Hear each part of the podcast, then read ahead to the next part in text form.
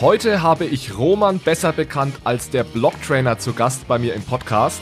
Roman betreibt einen der größten deutschsprachigen YouTube-Kanäle zum Thema Krypto und Bitcoin. Und wir reden darüber, wie man zum erfolgreichen YouTuber wird, über Romans Meinung zu Bitcoin und wir schauen auch etwas in die Zukunft und spekulieren darüber, wie es mit Bitcoin weitergehen könnte.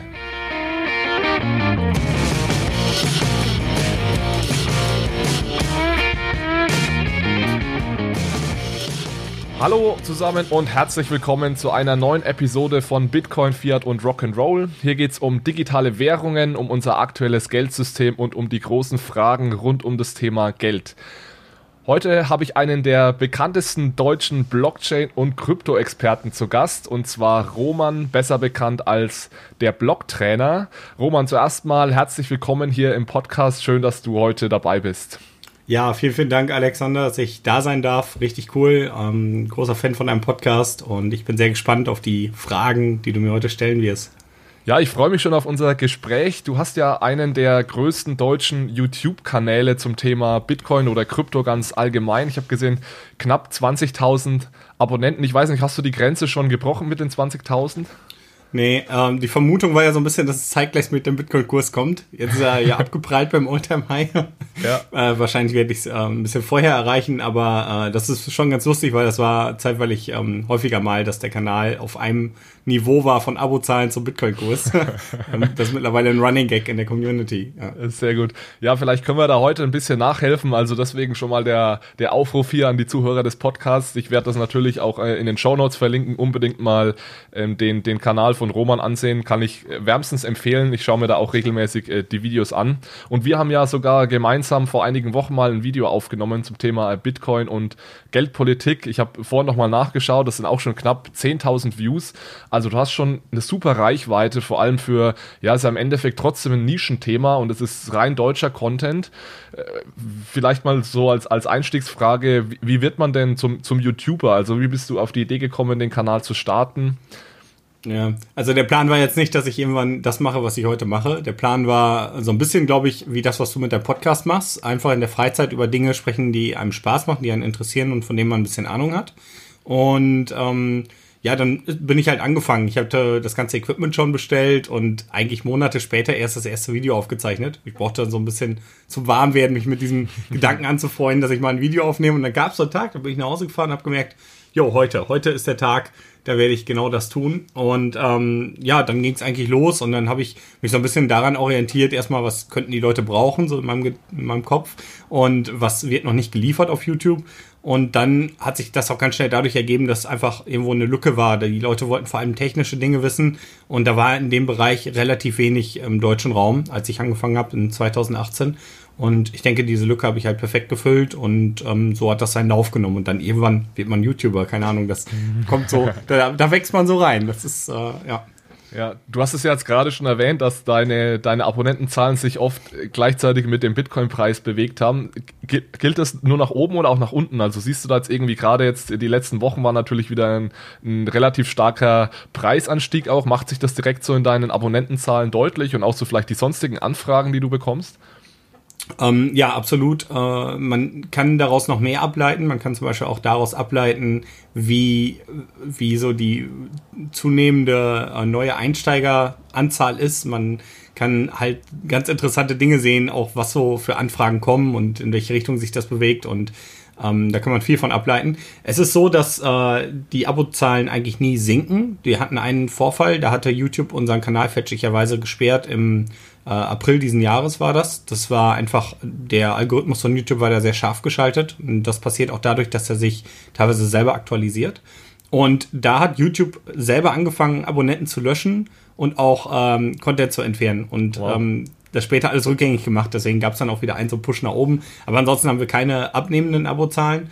Ähm, sie stagnieren dann nur, wenn der Kurs sich nicht bewegt oder ähm, runtergeht, dann kommen halt keine neuen dazu oder nur wenig dazu, sagen wir es so. Genau. Merkst du da jetzt aktuell irgendeinen Unterschied zu diesem Hype, den es ja im Jahr 2017 gab? Also sind, kommen da irgendwie andere Anfragen auf dich, andere Leute oder, oder generell auch deine Abonnenten? Unterscheidet sich da irgendwas jetzt zu diesem letzten großen Hype?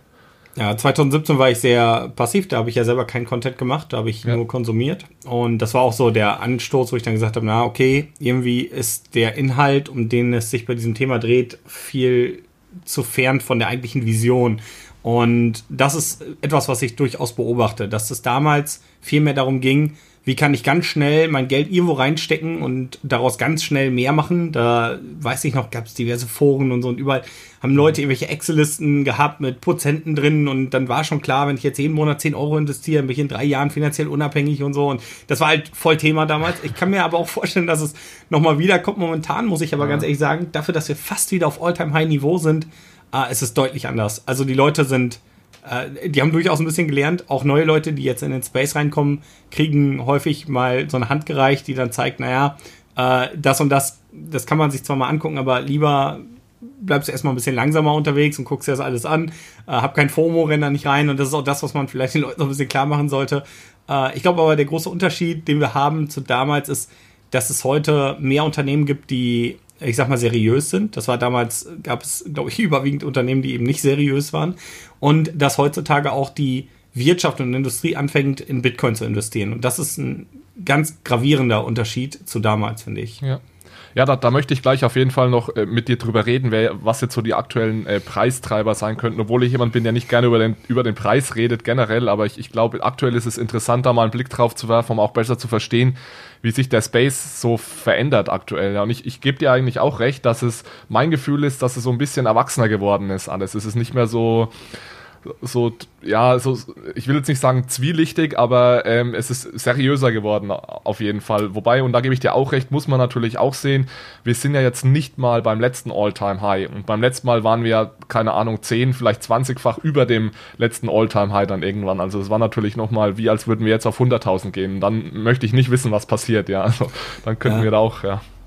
Äh, sehe ich auch nicht als mega unrealistisch, dass das nicht kommen könnte. Jetzt muss man aber auch sagen, ich bin auch kein Freund vom Preis. Man darf aber bei Bitcoin eins nicht vergessen. Der Preis ist letzten Endes maßgeblich auch wichtig für die Sicherheit von Bitcoin. Denn durch äh, den höheren Preis haben die Miner einen höheren Anreiz, dort ihre Arbeit zu verrichten und damit das Netzwerk zu sichern. Das heißt, ähm, irgendwo hat schon der Bitcoin-Preis Relevanz, aber eben, äh, man muss immer so ein bisschen für sich schauen, aus welchem, aus welcher Perspektive, weil ich jetzt gerade in meinem Kopf äh, schon die drei Lambos vorm, vorm Haus stehen habe oder halt äh, eher um diese Adoption voranzutreiben. Und das ist aber auch genau die Tücke dabei, weil ein steigender Preis natürlich auch zu FOMO führt. Und das ist immer die große Gefahr, weil dadurch haben wir immer diese Ausschläge nach oben, weil viele Leute auf einmal denken, oh Gott, wenn ich da jetzt nicht reingehe, dann verpasse ich hier alles. Und dann rennen sie da rein, ziemlich blind, dann äh, kaufen sie zu jedem Preis, äh, ganz egal wie der Kurs gestern gestanden hat oder letzte Woche. Und das führt dann immer zu diesen Ausschlägen nach oben. Und das ist aber auch genau das Geld, was dann immer verschwindet, weil da gibt's dann immer irgendeine Entität, die einfach sehr viel Geld drin hat und sagt, naja, mhm ich erkenne gerade, was hier passiert und ich frühstücke die Leute, die gerade so blind hier reinrennen, einfach ab und verkaufen in dem Moment. Und das kann dann den Preis auch ganz schnell wieder nach unten treiben. Und das haben wir eigentlich 2017 auch gesehen. Und diese Gefahr ist natürlich immer, aber ja, ich denke, da kommen wir auch gleich nochmal drauf, weil es vielleicht heute zu, zur heutigen Zeit ein paar Unterschiede gibt. Ja. ja. Genau, lass uns vielleicht noch, ich, ich hätte noch eine Frage zu, zu dir persönlich, bevor wir dann da ein Stück weitergehen können. Äh, also ich, ich habe ja schon äh, gesagt, ich bin ein Fan von deinem Kanal. Ja, du bist so für mich so ein bisschen der, der deutsche Andreas Antonopoulos.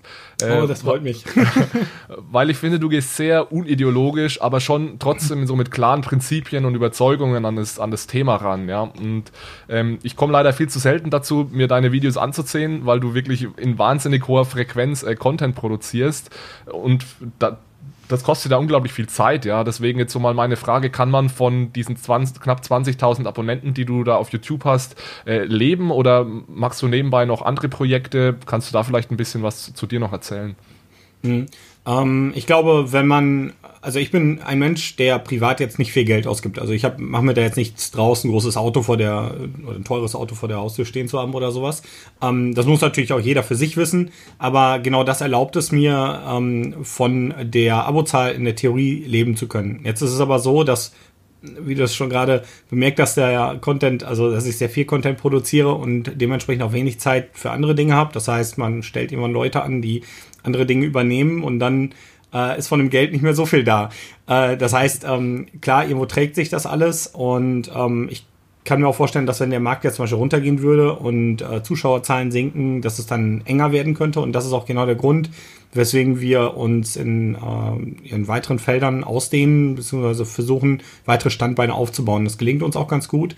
Ähm, das Unternehmen hinter Blocktrainer ist die B-Cyber UG und hoffentlich ab 2021 dann B-Cyber GmbH.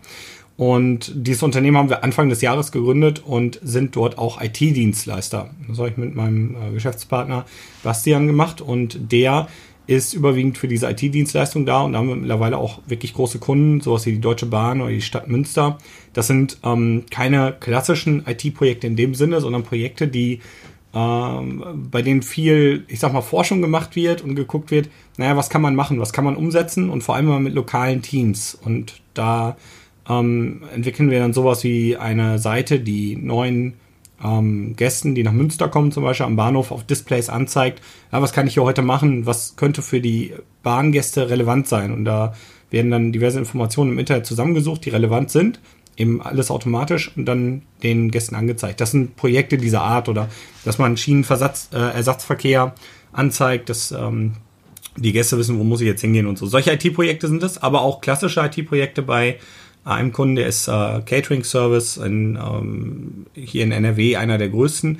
Und da ist noch komplett grüne Wiese. Der hat ein sehr analoges mhm. Business und das digitalisieren wir. Das heißt, wir machen IT-Dienstleistungen im klassischen Sinn, noch leider keine Blockchain-Projekte mit da drin und äh, den Kanal. Und beides ähm, ja, soll halt irgendwo zur Stütze fürs Unternehmen dienen oder zur Stütze dienen. Und ähm, genau, damit haben wir dann die gewisse Sicherheit, dass wenn der eine Bereich mal nicht so gut läuft, dass er den anderen so ein bisschen mittragen kann, weil andere den dann mittragen kann, ja.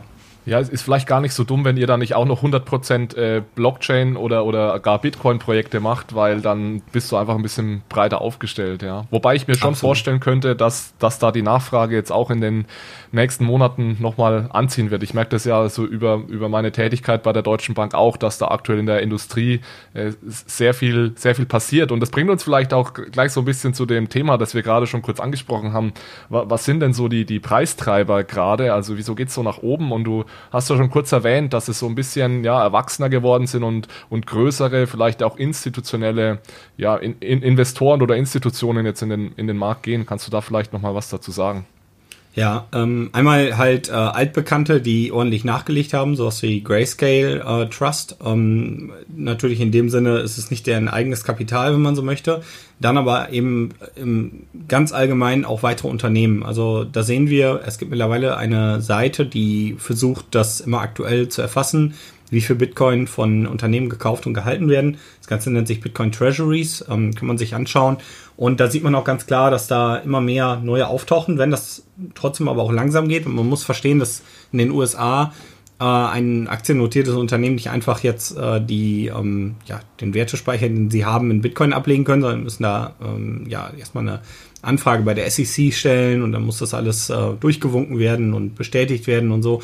Und das ist aber auch genau eigentlich der ausschlaggebende Punkt. Dieser Vorgang, dass ein Unternehmen in den USA, ein aktiennotiertes Unternehmen, Bitcoin kaufen kann, um äh, die Werte oder generell einen Wertespeicher da dort aufzubauen, ist relativ aufwendig. Und diesen Aufwand betreibt so ein Unternehmen nicht äh, zur Spekulation, um irgendwie äh, ein halbes Jahr später wieder aus Bitcoin rauszugehen. In der Regel ähm, kann man fast davon ausgehen, dass diese Unternehmen Bitcoin kaufen, um langfristig zu halten, um einen Inflationsschutz vielleicht zu haben oder allgemein an der Wertsteigerung langfristig zu partizipieren.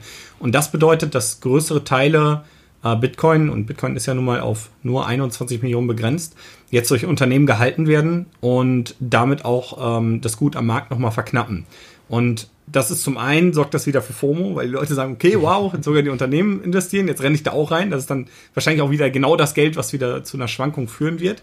Andersherum hat man jetzt aber im Vergleich zu 2017 sehr viel Geld, was ähm, aus dem ja, Corporate-Bereich kommt, was wahrscheinlich dann nicht abgezogen wird, wenn der Kurs mal brechen sollte. Und ähm, es trifft mit Sicherheit nicht auf 100% aller Unternehmen zu, aber ich denke, auf einen großen Teil ähm, ist das schon realistisch. Und dann haben wir eben noch einen großen Preistreiber und das ist PayPal, mhm. ähm, die ja einfach eine mit ihrer Meldung ähm, wirklich Wellen geschlagen haben, weil man muss einfach überlegen, dass PayPal selber eigentlich ja in Bitcoin den größten Konkurrenten hat, wenn man so will. Es ist ja eigentlich ja. das digitale Geld und was PayPal ja eigentlich macht, ist dieses langsame, diese langsame Banktransfers ähm, abzuwickeln in ihrer Datenbank und in Vorleistung zu gehen, mehr oder weniger, und im Hintergrund diesen Prozess abzuwickeln, damit zumindest das Online-Bezahlen schnell geht. Ähm, digitale Währungen werden genau das ermöglichen und vielleicht den Use Case von PayPal entfernen. Und da hat PayPal vielleicht schon ganz gut erkannt, naja, Bitcoin als das Netzwerk, was es ist, ist sehr langsam, aber dafür auch sehr stabil und das garantiert den Wert von Bitcoin. Und wir können eine Art Second Layer sein, auf dem die Leute Bitcoin ähm, kaufen, verkaufen und vielleicht damit sogar Güter kaufen. Und ja, im, im, ersten Schritt hat das auf jeden Fall dazu gesorgt, dass PayPal ähm, wirklich viel Bitcoin eingekauft haben. Sie benutzen ähm, den Dienstleister Paxos bzw. Itbit. Und da sieht man, dass die derzeit von der Menge her umgerechnet etwa 70 Prozent des neuen Supplies kaufen. Und das ist schon wow. nicht wenig. Und das ja. als ein Unternehmen jetzt. Und ja. nur für die USA darf man auch nicht vergessen. Ja, absolut. Ich möchte auf jeden Fall gleich noch mit dir über, über PayPal sprechen. Äh, vielleicht noch mal kurz so, du, du hast etwas ganz Wichtiges oder Interessantes gerade gesagt, und zwar diese Tatsache, dass ja jetzt mehr institutionelle Investoren reinkommen und die Tatsache, dass es auch gar nicht so leicht ist, beispielsweise in den USA als ein Corporate jetzt einfach Liquidität in Bitcoin zu schieben. Ja. Und das Problem haben wir in Europa genauso. Also es war jetzt nicht nur für Banken, sondern auch für sonstige, ähm, ja, aus der Industrie ist es nicht so leicht, Bitcoin zu halten. Ja, es ist sogar für, für Banken war es bis vor kurzem gar nicht mal möglich, überhaupt Unternehmen ein Konto anzubieten, die in irgendeiner Art und Weise etwas mit, mit Bitcoin äh, zu tun hatten. Also man hat das ja auch in, in Zug gemerkt, ja in der Schweiz hier im Crypto Valley, da haben viele Unternehmen, viele Krypto-Unternehmen haben keine Bank gefunden, die ihnen irgendwie ein Konto anbieten konnte. Und das war nicht unbedingt deswegen, weil Banken die Banken hier in der Schweiz irgendwie was gegen Bitcoin hätten, sondern weil es ihnen einfach regulatorisch extrem kompliziert und schwierig, schwierig gemacht wurde. Und ich glaube, diese, diese Sicherheit, diese regulatorische Sicherheit, die jetzt immer mehr kommt, die gibt auch diesen größeren Unternehmen jetzt die Möglichkeiten, überhaupt in diesen Space reinzukommen. Und ich glaube, das macht das Ganze deutlich ja, erwachsener. Und ja, du hast es gesagt, dieses, dieses Geld bringt natürlich auch eine gewisse Stabilität rein, weil es nicht so, nicht so volatil ist. Ja, gerade bei großen Unternehmen, da kann man jetzt nicht von heute auf morgen sagen, wir verkaufen jetzt 100 Millionen ähm, an, an Bitcoin. Da musst du erst durch äh, verschiedene Meetings, äh, eventuell Betriebsrat und so weiter. Es dauert erst mal drei Wochen. Und ja, deswegen gebe ich dir da absolut recht, dass das sehr viel mehr Stabilität in den, in den Markt bringen wird, ja. Siehst du hast jetzt äh, PayPal und die institutionellen Investoren genannt. Siehst du sonst noch irgendwelche äh, Preistreiber der, der, ja. der letzten Wochen? Da auch nochmal, um vielleicht auf dieses Bankthema ganz kurz zu kommen, äh, ist nämlich durchaus interessant, dass äh, wir ja schon eigentlich im Januar ein Gesetz bekommen haben, was unseren Banken es in der Theorie ermöglichen kann, ähm, Bitcoin zu kaufen und zu verwahren für ihre Kunden. Und die USA haben Gleiches jetzt bekommen, eigentlich mit diesem Zuge PayPal. Mhm. Und die erste Bank, die wirklich, äh, oder das erste Krypto-Unternehmen, eine Krypto-Exchange, an der man Kryptowährungen tauscht, beziehungsweise auch kaufen kann, die jetzt zur offiziellen Bank werden, äh, haben wir ähm, ebenfalls gesehen. Und das ist Kraken. Die haben äh, das vom Staat Wyoming jetzt erlaubt mhm. bekommen. Und das ist ebenfalls interessant und könnte nochmal so ein Preistreiber werden. Also das Bankenbusiness, wenn das wirklich kommt. Äh, PayPal ist ein digitales ähm, äh, Institut, sag ich mal, oder äh, Quatsch, ein digitales Unternehmen. Aber so eine Bank, so eine klassische Bank, wenn das kommen sollte, dass man zur Bank geht und sagt, so, ich kaufe jetzt hier wirklich Bitcoin und nicht, äh, naja, ich arbeite mit einem Unternehmen, was irgendwo mit einer Bank zusammenarbeitet und die verkaufen jetzt Bitcoin, das ist nochmal ein großer Unterschied. Weil ich glaube, wir haben noch sehr, sehr viele ähm, der älteren Generation, die gar kein PayPal nutzen. Das ähm, ist, wenn man jünger ist, unvorstellbar irgendwo in der heutigen Zeit, glaube ich. Aber es gibt wirklich viele die vor allem von der konservativen Seite das nicht machen, die durchaus auch viel, viel Geld haben, wo ich mir vorstellen kann, ähm, wenn das nochmal dazu kommt, das könnte auch nochmal ein Push werden. Ähm, das heißt ja, die Banken äh, ist genau der eine Knackpunkt. Und dann haben wir noch eine sehr interessante News und da wird es ein bisschen politisch. Ähm, ohne da jetzt überhaupt auch eine Wertung zu abzugeben, ist es aber so, dass die USA mit dem derzeitigen SWIFT-System, äh, worüber der US-Dollar gehandelt wird, der durchaus als naja, Leitwährung oder Weltwährung gesehen werden kann, ähm, zum Beispiel auch den Iran vom Handel mit SWIFT ausschließen, was dem Iran den internationalen Handel enorm erschwert. Mhm. Ähm, jetzt kann man natürlich sagen, ja gut, äh, ob die jetzt am Geldsystem partizipieren oder nicht, ist dabei ja erstmal egal, äh, solange sie irgendwie handeln können, aber da gibt es dann ja auch noch andere Embargos. Aber alles in allem ist es schon krass, dass jetzt die USA einfach ein Land äh, ja von der Party ausschließen kann und sagen kann, so, ihr seid jetzt nicht mehr dabei. Und diesen, äh, ja, diesen Fall hat sich, ähm, ja, der, der hat den Iran, denke ich, schwer erschüttert. Aber es kann auf jeden Fall erhebliche Probleme für den Iran bedeuten. Und äh, die haben jetzt entschieden, ja gut, dann äh, werden wir jetzt den Strom der Miner subventionieren. Das heißt, sie bezahlen jetzt den Strom der Miner, die in dem Land Iran Mining betreiben und möchten aber dafür, dass die Miner einen Teil ihrer Bitcoin an die äh, iranische Zentralbank übergeben, um damit, also letzten Endes, damit die Zentralbank damit internationalen Handel betreiben kann. Und das finde ich super interessant, weil das eigentlich naja, genau diesen Use Case von Bitcoin mitbringt, diese Zensurresistenz. Also ja. wir sehen, das SWIFT-System, das ist zensierbar, da kann die USA sagen, so, ihr spielt jetzt nicht mehr mit, ihr seid raus. Und jetzt kommt ein Geld, was eben international funktioniert und nicht zensierbar ist. Und jetzt kann der Iran sagen, ja gut, dann äh, spielt ihr jetzt äh, mal euer Spiel und wir äh, nutzen dann jetzt halt das Geld, was man international nutzen kann. Und das bedeutet im Umkehrschluss aber auch, dass wenn jetzt irgendein Land mit dem Iran handelt, natürlich ebenfalls Bitcoin braucht. Und jetzt muss man sich mal überlegen, ja, in der aktuellen Zeit, okay, könnte jetzt so ein Land hingehen und sagen, ja, wir kaufen jetzt Bitcoin, um damit irgendwie unseren Handel abzuwickeln. Das könnte aber langfristig auch teuer werden und ähm, von der Ökonomie schwierig werden. Also könnte ich mir zum Beispiel vorstellen, dass der Iran ähm, Interesse daran hat, so wie sie jetzt die Miner subventionieren, was ja einfach pure Kosten sind, dafür zu sorgen, dass es vielleicht innerhalb des Landes gewisse Gesetze oder Strukturen gibt, regulatorische äh, Dinge, dass vielleicht äh, Bitcoin mehr in das Ökosystem reinkommt und vielleicht aktiv auch so aus die Steuern abwirft oder so um ähm, ja, den Bestand an Bitcoin oben zu halten und diesen Handel auch zu vereinfachen, weil ansonsten muss ich Bitcoin immer als Tauschgut irgendwie kaufen. Ja. Und ähm, bei einem rein ökonomischen System müsste dieser Kauf zumindest nicht passieren. Ich würde einfach daran partizipieren, dass damit im Land gehandelt wird. Und das finde ich ist eine sehr interessante Entwicklung. Ähm, und wie gesagt, ganz ungeachtet irgendwelcher ähm, politischen Ansichten oder sonst was. Und äh, also ich habe ganz viele Leute gehört, die gesagt haben, na, ist doch gut, dass jetzt Iran da ausgeschlossen wird, aber ich sehe auch immer, dass ich die Bevölkerung, die zum Teil auch gar nichts dafür kann, was da die Regierung macht oder so. Und alles in allem würden die alle drunter leiden. Ja.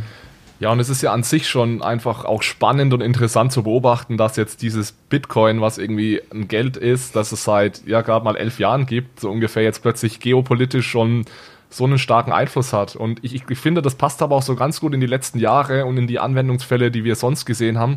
Bitcoin war irgendwie, es gab immer Länder und es war gerade in Ländern, wo Institutionen und der Staat nicht so gut funktioniert hat oder hier jetzt eben, wo, wo man geopolitisch ausgeschlossen wird, wo es dann ganz klare Anwendungsfälle für Bitcoin gab. Und dann war Bitcoin auch immer da und wurde genutzt. Also es gilt ja beispielsweise auch in Ländern, wo dann wie Venezuela, ja, wo extrem hohe Inflationsraten dann teilweise waren. Also äh, da wurde es dann schon relativ deutlich, was so ein Anwendungsfall für, für Bitcoin sein kann. Und das bringt mich auch so ein bisschen zum, zum nächsten Thema, über das ich mit dir reden wollte. Also was sind denn Anwendungsfälle für, für Bitcoin. Wir haben jetzt über PayPal gerade geredet und PayPal scheint ja ganz klar diesen Anwendungsfall als Zahlungsmittel zu haben. Also aktuell bieten sie es ja nur als, zum Handel an, aber ab ähm, 2021 soll man ja über PayPal auch mit Bitcoin dann Dinge kaufen können als ganz normales Zahlungsmittel. Also das wäre so dieser eine Fall. Und dann, über was wir auch gesprochen haben, ist äh, die Tatsache, dass immer mehr Unternehmen Bitcoin als eine Art ja, Wertaufbewahrungsmittel nutzen.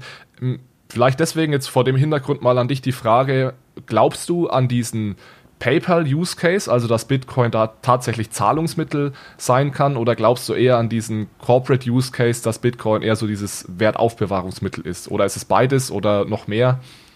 Ja, ich glaube, das ist eins der großen Streitthemen, die, äh, wo man den Streit eigentlich überhaupt nicht notwendig hätte, weil ich glaube, dass Bitcoin alles sein kann und äh, das auch genau das Komische ist, weil der eine sagt, na ja, ich äh, kann meine Werte darin absichern, der andere sagt, na ja, ich kann damit handeln. Ähm, man muss immer fragen, was macht Sinn und warum macht das Sinn. Häufig die häufigste Kritik an einem dezentralen beziehungsweise ach Quatsch an einem äh, deflationären Geldsystem ist ja, dass die Wirtschaft eigentlich zum Stagnieren bringt, weil ist mein Geld von heute auf morgen mehr wert, dann bin ich auch eher gewillt, das nicht auszugeben. Das ist ja genau der Grund, warum wir sowas ja. wie Inflation haben. Mit Inflation schafft man es, dass man sagt, naja gut, wenn ich mein Geld da liegen lasse, dann verliert es an Wert, ich kann mein Geld für irgendwas anderes benutzen und daraus einen neuen Wert schaffen. Und so wird ja auch eigentlich in, in so gewissen Löchern, wenn gerade gar nicht äh, die Wirtschaft so komplett in Strauchen kommt und gar nichts passiert, mit Inflation vielleicht nachgeholfen oder mit niedrigen Zinsen und so weiter.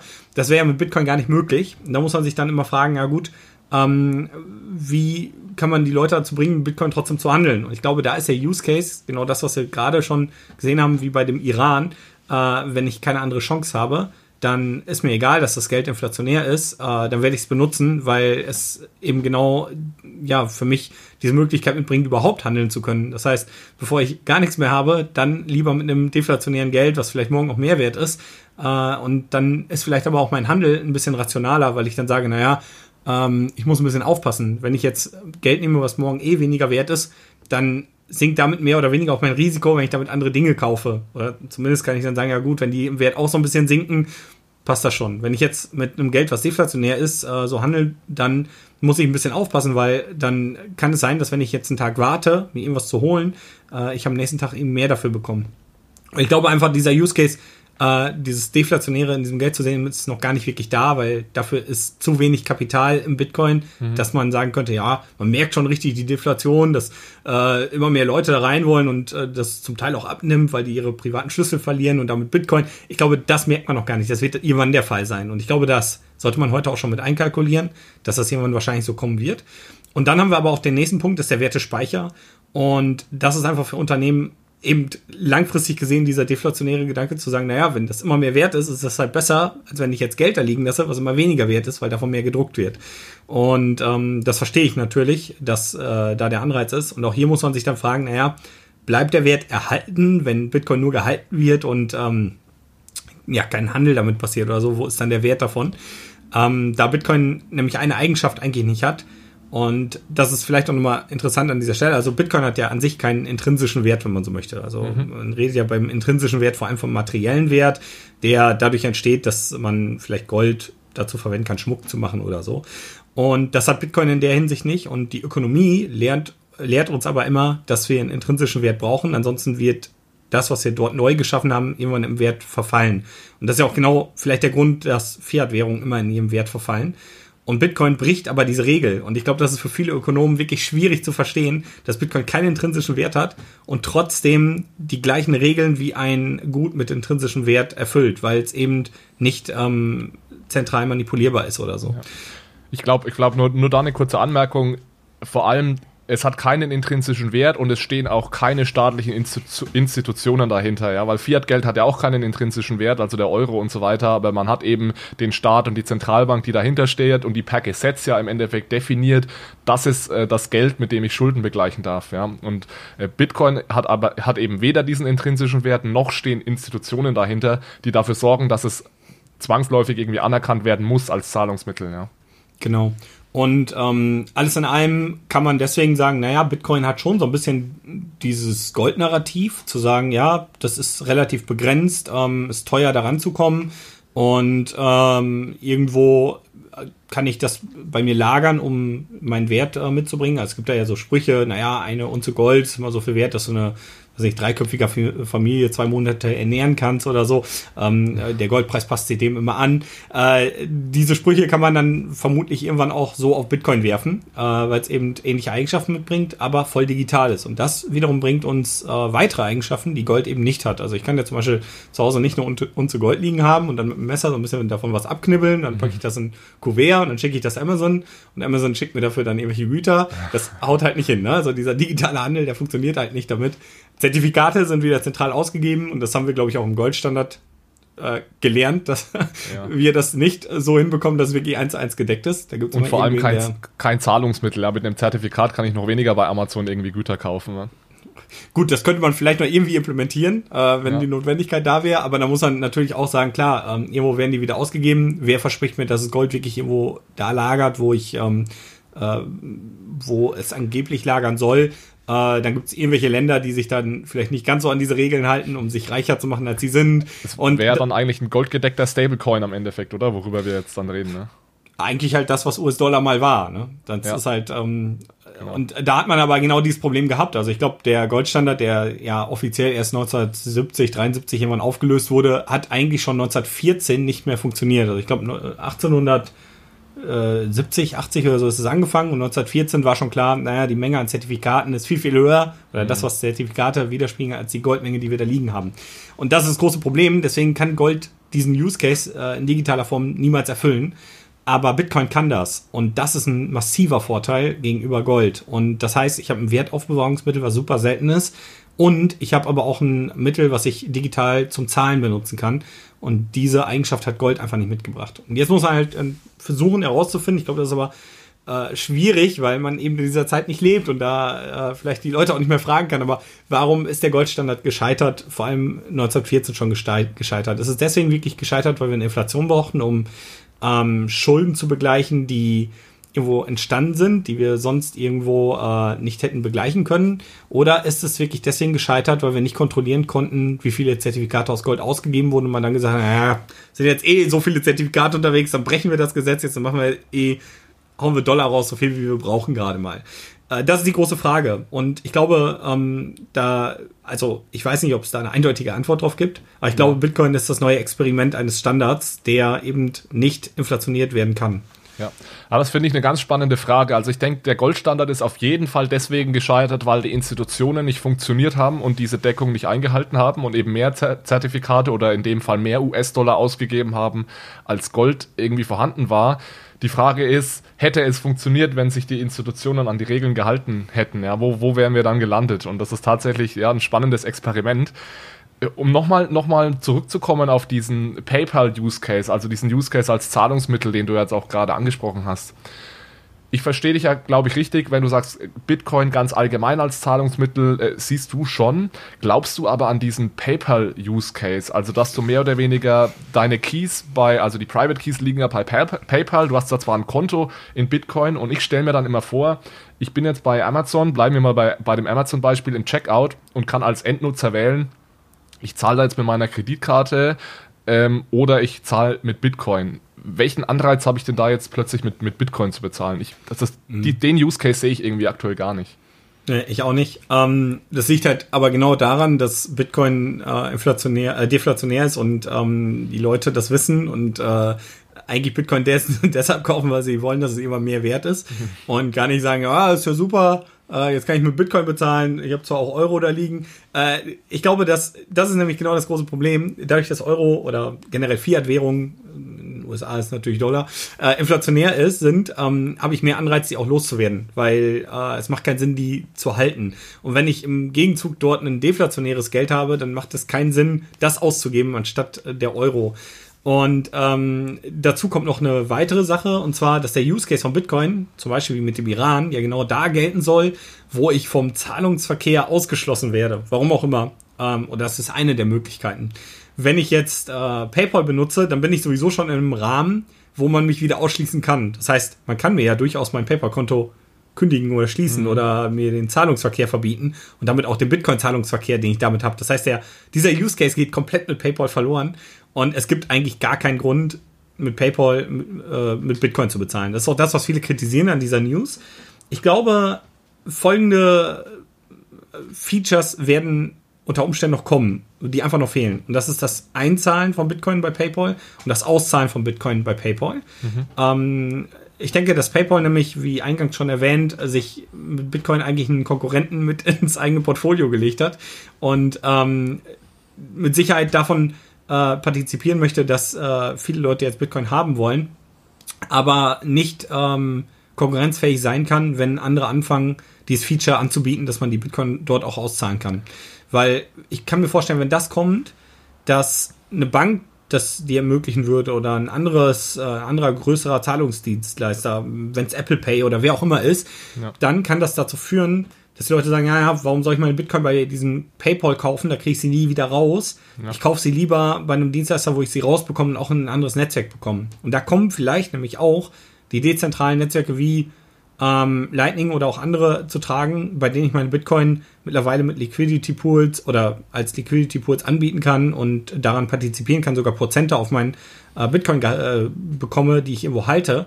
Und diesen Use Case könnte ich niemals mit PayPal dann abdecken. Und das ist vielleicht dann auch der, der, die treibende Kraft, die PayPal dazu zwingt, zu sagen, ja, wir bringen dieses Feature. Ich denke, das ist eine regulatorische Hürde, die müssen dann erfassen, naja, der User, der hier bei uns ein KYC gemacht hat, hat jetzt folgende Adresse und äh, das ist wahrscheinlich rechtlich super schwierig, aber ich bin mir relativ sicher, wenn das andere anbieten, werden die auch daran arbeiten.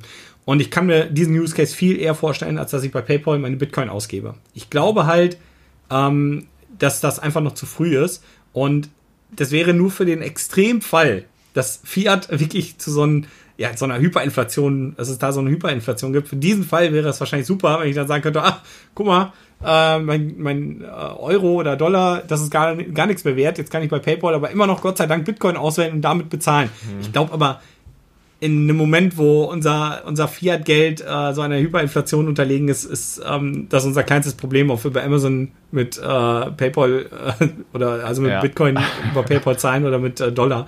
Äh, und das ist, glaube ich, nicht der Use Case. Nee, ja. sehe ich auch nicht. Ich, ich bin mir gar nicht sicher, ob für PayPal Bitcoin selbst der, der Wettbewerber ist oder ob nicht für PayPal eher Lightning der Wettbewerber ist. Weil PayPal ist es ja eigentlich egal, ob du jetzt, PayPal bietet ja eher die Zahlungskanäle an, ja, ob du da jetzt äh, Euro durchjagst, äh, Bitcoin oder Schinkenbrote, ja, das ist PayPal egal, solange die ihre Fees verdienen. Ja, von daher glaube ich, dass ist es schon smart von PayPal zu sagen, ähm, wieso bieten wir nicht auch unseren Zahlungskanal für so Dinge wie Bitcoin an? Also finde ja. ich eigentlich einen, einen smarten Move. Aber vielleicht nochmal eine Nachfrage dazu wie lösen wir denn jetzt diesen Konflikt? Und, und ähm, das hab, ich habe mal eine Episode aufgenommen zum Thema Bitcoin und da habe ich so diese etwas steile These in den Raum geworfen. Solange wir den Euro haben, gibt es eigentlich keinen Grund, Bitcoin zu nutzen, zumindest als Zahlungsmittel. Und das sieht man jetzt auch an dem PayPal-Beispiel so ein bisschen. Wie, wie lösen wir denn falls es ein Konflikt ist, ja, wie lösen wir diesen Konflikt, dass man ja immer lieber Fiat ausgibt und deswegen nie den Anreiz hat, äh, Bitcoin als Zahlungsmittel zu benutzen im Endeffekt? Ähm, ich weiß nicht, ob das wirklich ein Konflikt ist. Müssen wir Bitcoin wirklich als Zahlungsmittel aktiv benutzen? Ähm, oder reicht es, dass ein Land wie Iran jetzt sagt, naja, äh, wir sind schon ausgeschlossen vom äh, US-amerikanischen äh, Geldsystem. Wir, wir benutzen jetzt Bitcoin und vielleicht hat das ja wirklich zur Folge, dass das dass Bitcoin als ähm, diese Währung mehr in äh, die Strukturen des äh, Landes implementiert wird. Das ist ja das, was ich vorhin schon mal so ein bisschen versucht habe ähm, zu erklären, dass äh, da unter Umständen ja der Anreiz bestehen könnte, das in die Infrastrukturen einzubauen. Und da muss man sich eher fragen, ähm, wa warum dann unter Umständen überhaupt noch ein zensierbares Fiat benutzen, wenn ich Gefahr laufe als Land ähm, ausgeschlossen zu werden. Und das mag dann erstmal natürlich nur die Länder treffen, die wirklich an dieser Schwelle stehen, oh, ich bin mit den USA jetzt nicht ganz so gut, vielleicht schließen die mich aus.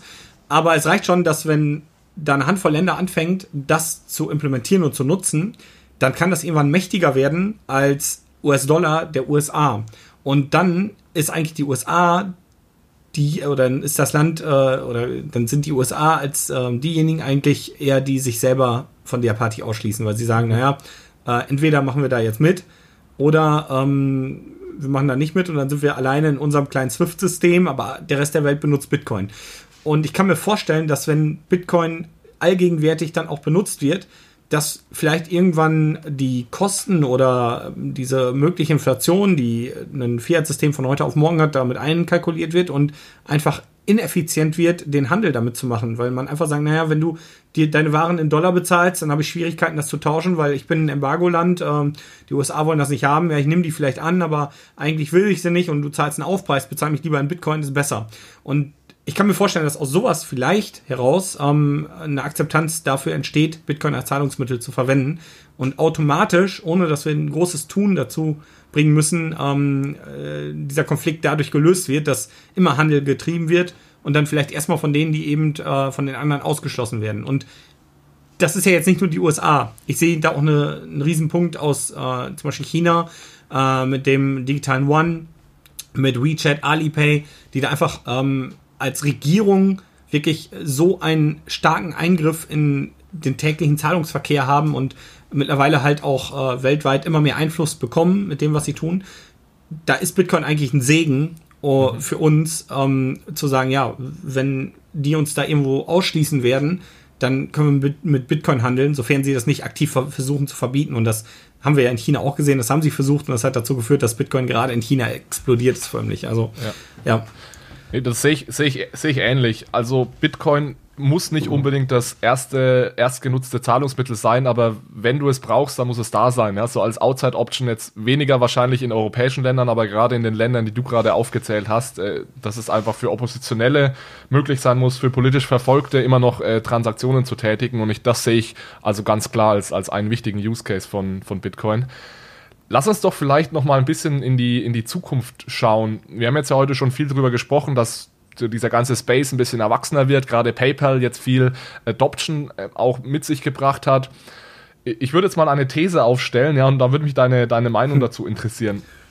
Und zwar habe ich das Gefühl, dass zwar immer mehr Menschen und auch Institutionen Bitcoin nutzen, es immer mehr Adoption gibt, die Community immer größer wird, dass das aber auch gleichzeitig so ein bisschen auf Kosten dieser Grundprinzipien geht, die mit Bitcoin zusammenhängen. Das heißt, dieses ganze Thema Dezentralität, Unabhängigkeit und man sieht es ja an PayPal, die die, die Private Keys eben äh, nicht herausgeben. Deswegen ist so meine These für die Zukunft ist, dass wir uns ganz klar weiter in diese Richtung bewegen werden, mehr Adoption, dass dieses mehr Adoption aber nicht heißen wird, dass jetzt plötzlich jeder äh, Self-Custody betreibt und sich jeder unabhängig vom aktuellen Geldsystem machen will, sondern dass es eher darum gehen wird, dass zentrale Dienstleister, vielleicht sind das sogar Banken am Endeffekt, eine immer wichtigere äh, Rolle in dem, in dem Space spielen werden.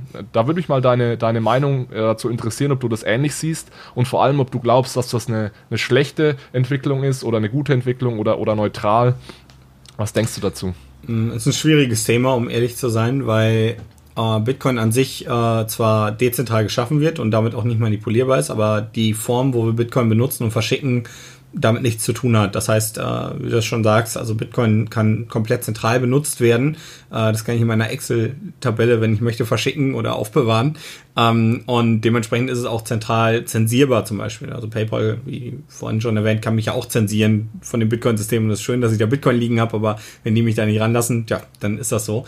Ich glaube, das wird man so ein bisschen in Zukunft erst wirklich erahnen können. Da wir, hast vorhin gut gesagt, eigentlich ist ja Lightning der Konkurrent zu PayPal, äh, weil es eben ein dezentraler, äh, dezentrales Zahlungsnetzwerk ist und da muss man jetzt einfach verstehen, ähm, dieses oder daran zu partizipieren, ähm, geht auch über zentrale Lösungen wieder oder eben äh, über diese Self-Custody, wie du das angesprochen hast. Und das bedeutet, ich muss eine Node aufsetzen, ich muss die, äh, mich mit so ein bisschen mit der Technik auseinandersetzen, meine Private Keys selber verwahren ähm, und dann eben schauen, dass ich Zahlungskanäle zu anderen äh, Teilnehmern des Netzwerks öffne. Und das ist ein Aufwand, den äh, sehe ich überhaupt nicht in der breiten Masse. Das wird auch niemals kommen. Also es ist nicht so, dass, dass das jemand so unter, äh, weiß nicht, man sitzt dann abends äh, mit der Familie am Tisch und alle haben da ihre Note neben sich stehen und streicheln die. und, äh, also ich glaube, für, für, für Leute wie mich ist es super cool. Ich habe da äh, mega Freude dran, das alles zu machen und diese Technik zu erfahren und ähm, zu schauen, wie sich so eine komplett neue, ich nenne es mal Industrie oder Ökonomie da entsteht ähm, und daran zu partizipieren aber für die breite Masse sehe ich das nicht. Aber andersherum sehe ich auch, dass es eine Möglichkeit gibt, dass das irgendwann so alltäglich wird, dass wir es gar nicht mehr bemerken. Zum Beispiel, dass ich eine Full Note auf meinem Handy innerhalb von zwei Minuten installiere wie eine App, mhm. weil einfach die Datenmengen bei Bitcoin so gering sind, dass ich sage, ja, in zehn Jahren, da sind so 500 Gigabyte wahrscheinlich auf dem Handy nichts an Speicherplatz. Da sage ich, jo, jetzt installieren, das ist meine Full Note da, ich merke das gar nicht. Die sieht äh, fluffig aus, äh, es kommt mir vor, als wäre ich in einem Instagram oder so, alles ist super. Äh, ich verstehe das super leicht und trotzdem sind die Funktionen dahinter sehr komplex. Und das ist ja heute schon bei unseren Apps so. Ich denke, Anfang, äh, weiß ich, 1980 hätte niemand gesagt so, boah, das ist voll was für die breite Masse, dass wir irgendwann mal sowas wie eine Textnachricht an irgendwen versenden. Aber ich glaube, es ist immer nur die Frage, in was für einem Gewand man das hat. Und trotzdem sehen wir, wir haben heute auch Möglichkeiten, Peer-to-Peer, äh, verschlüsselte Nachrichten, Nachrichten zu versenden, ob es jetzt über Telegram, WhatsApp oder sonst was ist. Die Funktion ist eigentlich bei allen da. Und diese Sachen kommen trotzdem. Also ich kann mir auch vorstellen, dass nämlich also ich kann mir beides vorstellen. Ich kann mir einmal vorstellen, dass die äh, zentralen Einheiten versuchen, ihre zentrale Macht zu erhalten, dass sie aber auch dezentrale Alternativen bekommen, die so gut funktionieren, dass dadurch, dass sie aber auch dezentral sind und kein, weiß nicht, da, da müssen halt keine Angestellten bezahlt werden, die äh, die Buchhaltung machen und sonst was, dass mhm. sie einfach so viel effizienter werden, dass der Anreiz, diese dezentralen Lösungen zu benutzen, höher ist als die Lösung der zentralen Einheiten, einfach weil die Konditionen besser werden. Und selbst wenn das nicht der Fall ist, werden die zentralen Einheiten unter diesem Druck der dezentralen Lösung stehen, äh, weil es einfach ein Konkurrenzprodukt gibt und ich mich daran messen muss. Und dann äh, kann vielleicht mein Vorteil sein, dass ich besser vernetzt bin, dass mehr mich akzeptieren, wie PayPal eben. PayPal wird bei Amazon und überall akzeptiert und Lightning ja. nicht. Ähm, aber auf kurz über lang muss ich dann trotzdem immer aufpassen, dass es auch so bleibt. Und das heißt, ich muss konkurrenzfähig bleiben. Und ich glaube, das ist schon alleine ein positiver Effekt. Und ja, welche diese Richtung das letzten Endes wirklich nimmt, kann, glaube ich, keiner so genau sagen. Das ist, ja, auf viel Hoffnung. ja, aber ich gebe dir definitiv, definitiv recht, dass am Ende siegt die Bequemlichkeit bei den allermeisten Menschen. Und aktuell ist es, es, es ist schon extrem viel bequemer geworden, Bitcoin zu nutzen in den letzten Jahren. Und ich glaube, es wird, also dezentral zu nutzen, und ich glaube, das wird auch noch deutlich bequemer. Vielleicht so als, als Abschlussfrage mal, und, und das hängt damit auch so, so ein bisschen zusammen. Glaubst du, es gibt da dann irgendwie so einen Konflikt innerhalb der Community und vielleicht so als Hintergrund, viele, viele meiner Hörer hier sind jetzt nicht so intensiv in der Bitcoin-Community unterwegs wie, wie deine Zuschauer. Kannst du vielleicht so ein bisschen mal einen Einblick geben, wie so die Bitcoin-Community äh, tickt, ja, und was da so die, die Ideologien sind, die da unterwegs sind und vielleicht so so ein bisschen die verschiedenen Ideologien und Denkschulen, weil es ist ja auch innerhalb der Bitcoin-Community gibt es da ja auch schon sehr, äh, relativ viel äh, Konflikte und Diskussionen immer, wenn es um diese, diese Themen geht. Ja, es ist äh, sehr konfliktbehaftet, das kann man wohl so sagen. Ähm, es ist sehr viel Streit, sehr viel Uneinigkeit. Es gibt, ähm, ich glaube, es ist immer so ein bisschen die Frage, wie sehr man in dieser Ideologie steckt. Und je tiefer man drin steckt, desto äh, engstirniger ist man da, glaube ich, auch so ein bisschen.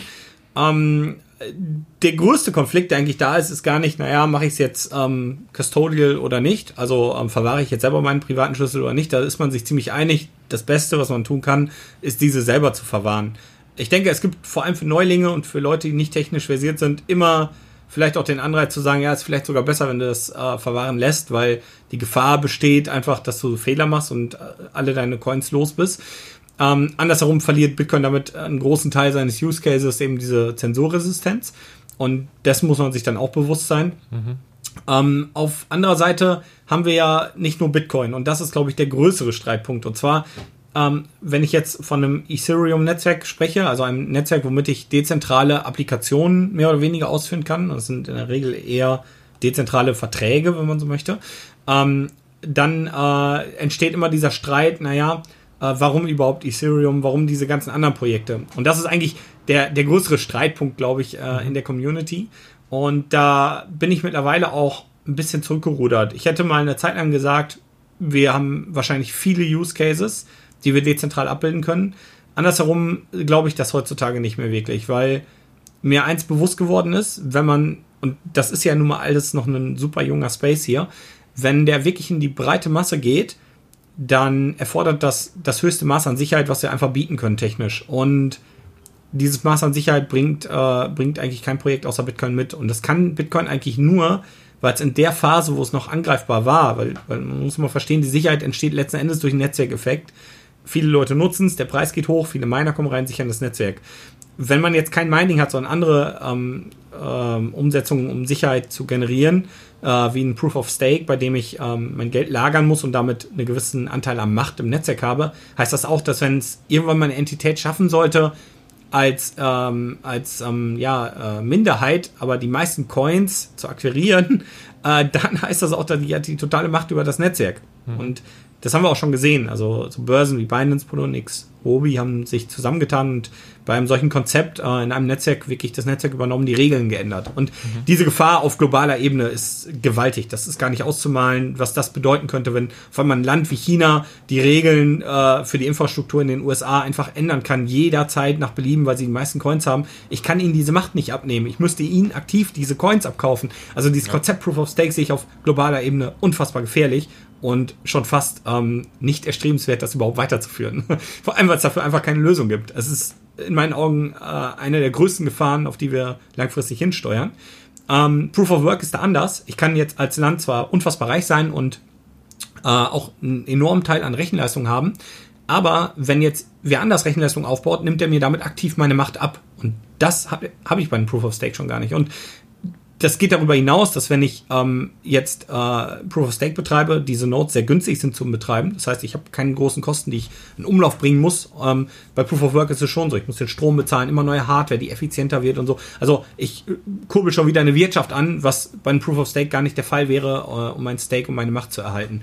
Äh, sehe ich als Gefahr. Und das sind dann irgendwann aber auch sehr detaillierte Fragen, die der einfache User gar nicht versteht. Der sieht ja. nur, wow, Wahnsinn, wir können dezentral Verträge abbilden und so, ist ja total toll aber was bringt uns das, wenn letzten Endes diese Sicherheit nicht garantiert? Weil das ist der eigentliche Use Case von einem DLT, Sicherheit, die wir vorher nicht erschaffen konnten, weil immer zentrale Einheiten dazwischen gesteckt haben, die der Central Point of Failure waren. Ja, ja und vor allem kommt natürlich dann immer sofort das Argument, ja, Proof of Work, äh, hier ist extrem umweltschädigend und wieso nutzen wir nicht alle Proof of Stake, dann haben wir dieses Problem nicht. Und dann wird dann natürlich immer gesagt, ist genauso sicher, aber ich sehe das, vielleicht ist es sogar technisch gesehen genauso sicher, aber so die Anreizsysteme, ähm, da gebe ich dir recht, ja, Proof of Stake, da nutzt du einfach Dinge, die aus dem System selbst kommen, um Sicherheit herzustellen und steckst voll in diesem System, ja. Während Proof of Work, da nutzt du eine externe, knappe Ressource und zwar Energie, ja. Und das ist so die, die, die teuerste oder wertvollste Ressource überhaupt, die wir auf der, die wir auf der Welt haben. Und das schafft natürlich einen, einen Grad an Sicherheit, den du nie erreichen kannst mit, mit einem Proof of Stake System.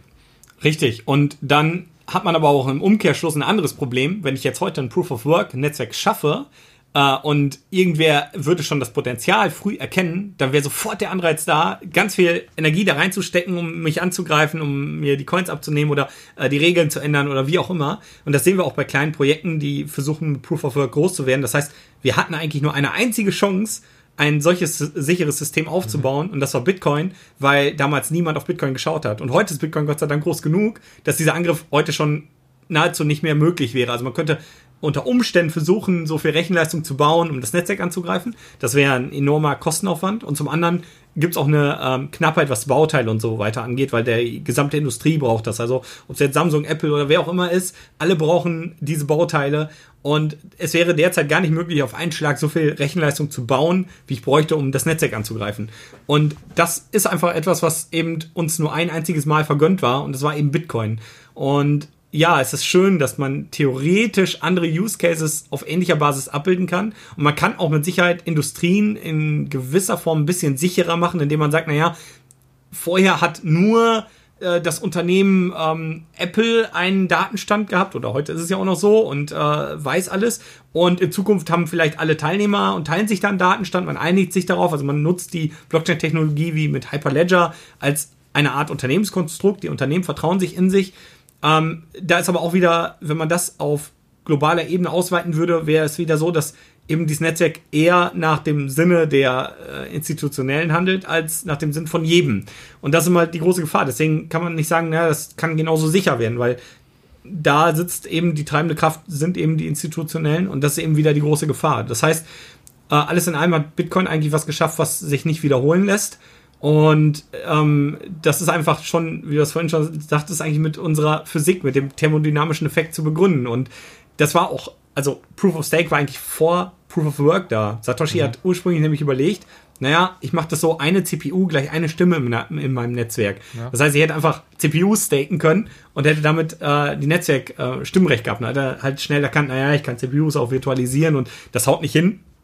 Ähm, wenn ich das weiterspinne, was ist die Grundressource, die man akquirieren müsste? Und das ist einfach Energie. Ja, es gibt halt nichts unter Energie. Und das ist einfach so das, was ähm, so genial ist daran. Das heißt, wir benutzen die Grundressource und schaffen daraus Sicherheit. Und jetzt kommen wir zu diesem Punkt, diesem Stromverbrauch oder die Verschwendung, wie da viele sagen wenn wir dieses Maß an Sicherheit garantieren wollen, dann brauchen wir immer Energie, weil das die Grundressource für alles ist. Ja. Und entweder erreichen wir dieses Maß an Sicherheit nicht, dann brauchen wir die Energie nicht, wie bei Proof of Stake, oder wir erreichen dieses Maß an Sicherheit, dann brauchen wir die Energie sowieso, egal auf welcher Form. Und das ist so das, was viele noch nicht verstehen können und auch nicht verstehen, wie viel Sicherheit Bitcoin eigentlich bietet, dass man auch andere Wertaufbewahrungsmittel vielleicht abschalten könnte um auch wieder Energie zu sparen. Und die, der Energieverbrauch bei Bitcoin wird auch nicht ins Unermessliche steigen.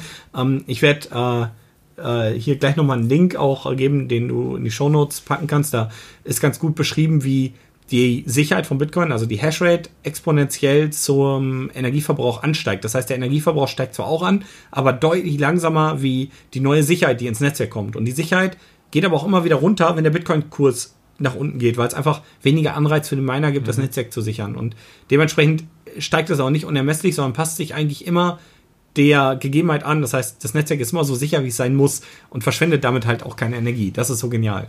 Ja. Cool, das fand ich jetzt richtig gut, dass wir nochmal ein bisschen ins Detail gegangen sind. Ich glaube, wenn wir jetzt weiter ins Detail gehen, dann müssen wir das eher auf deinem Kanal machen, weil wir, wir decken ja hier, hier eher die, die breiteren Themen ab. Aber gerade diese Frage Energieverbrauch, die kommt, die kommt ganz oft und deswegen packe ich sehr gerne den Link äh, in die Show Notes. Ansonsten, Roman, vielen Dank für deinen Besuch heute in, in meinem Podcast. Ähm, ich werde natürlich deinen YouTube-Kanal in den Show Notes verlinken. Über welche Kanäle kann man dich denn sonst noch erreichen? Ja, also empfehlen kann ich natürlich unser kostenloses Forum. Da sind viele Anfänger, Fortgeschrittene und Experten drin. Und äh, wenn man irgendwelche Fragen hat zum Thema, wird man da immer eine Antwort bekommen. Äh, und wir achten auch mit unseren Mitarbeitern darauf, dass die Antworten fachkorrekt sind. Ansonsten halt einfach Twitter, YouTube, einfach mal reinschauen, Homepage. Ähm, vielleicht kann ich das hier schon mal anteasern. Äh, gibt vielleicht bald einen Relaunch, wer weiß. Oha, oha. Ihr habt es hier zuerst gehört. ich darf über nichts reden. Äh, das macht das Team. Ähm, genau, die werden wahrscheinlich sauer sein, dass ich das jetzt gesagt habe, aber naja, so ist das. wir, wir haben noch, wir haben noch eineinhalb Wochen, bis die Episode erscheint. Äh, erscheint also. Okay, bis dahin ist er sogar vielleicht schon durch. Ja, genau. Einfach mal auf der Homepage schauen. Also wir haben äh, ein breites Spektrum an Informationskanälen geschaffen. Ähm, ja, einfach Blocktrainer ist äh, es ist eine Marke. ja, sehr gut. Genau. Vielen Dank, dass ich da sein durfte. Hat mir sehr viel Spaß gemacht. Ja, Roman, dir herzlichen Dank für, fürs Dasein. Äh, an die Zuhörer, schaut bitte in die Show Notes, da findet ihr alle Links und ich kann euch das wirklich nur ans Herz legen. Vor allem auch, ich weiß, dass sehr viele Leute auch so aus der Finanzindustrie hier zuhören, die nicht ganz so tief im Thema drinstecken und da ist Roman auch wirklich der perfekte ähm, Einstieg, weil er erklärt Dinge extrem gut. Also schaut euch das auf jeden Fall an. Roman, äh, dir vielen Dank und ja, hoffentlich dann bis Blumen. zum nächsten Mal. Tschüss. Ciao.